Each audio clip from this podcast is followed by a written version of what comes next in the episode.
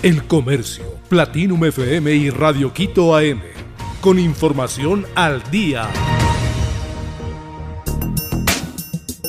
Lazo se complica con juicio político y nuevas autoridades locales opositoras.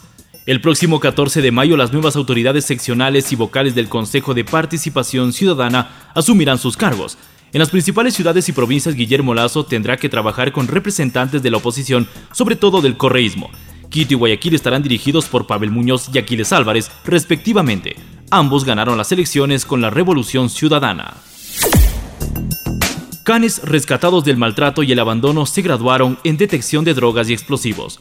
12 guías caninos y sus respectivos perros del grupo canino Esparta se graduaron tras culminar el curso de guía canino y detección de sustancias narcóticas y explosivas. Se trata de la primera promoción.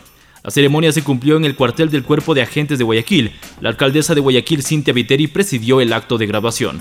El director del proyecto, Jaime Dávalos, informó la principal tarea del escuadrón canino será controlar el orden afuera de las escuelas y colegios. Texas envió 17.000 migrantes a Washington, Chicago, Nueva York y Filadelfia.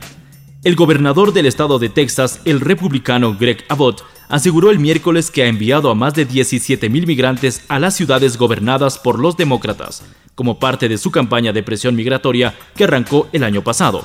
En un tuit, Abbott, que se caracteriza por un lenguaje xenófobo antimigratorio, criticó al presidente de Estados Unidos Joe Biden y lo acusó de no querer proteger las fronteras.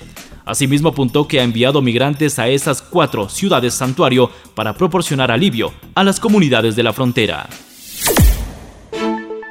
Futbolista ecuatoriano es investigado por amaños de partidos en Brasil. La Confederación Brasileña de Fútbol pidió el martes 9 de mayo del 2023 que se impongan castigos ejemplares a los futbolistas que se han hallado culpables de hacer amañados y partidos para favorecer a una mafia de apuestas deportivas.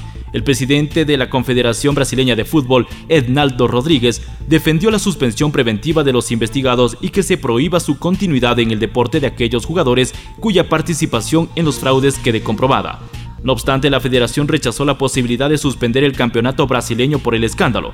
Según documentos filtrados por la prensa, 50 jugadores fueron citados en las investigaciones. Rápidos y Furiosos 10 contará con el rapero J Balvin. Rápidos y Furiosos 10 se estrenará el 17 de mayo en Ecuador y del mundo y se guarda con ansiedad por sus seguidores. A la espera de la película, el actor Vin Diesel reveló que el colombiano J Balvin será parte de la cinta. J Balvin tendrá su participación en la banda sonora de Rápidos y Furiosos 10, reveló Vin Diesel, el actor principal de la saga y quien interpreta al ya conocido Dominic Toretto. J Balvin ya participó en una anterior edición de la saga en el 2018 en la octava entrega.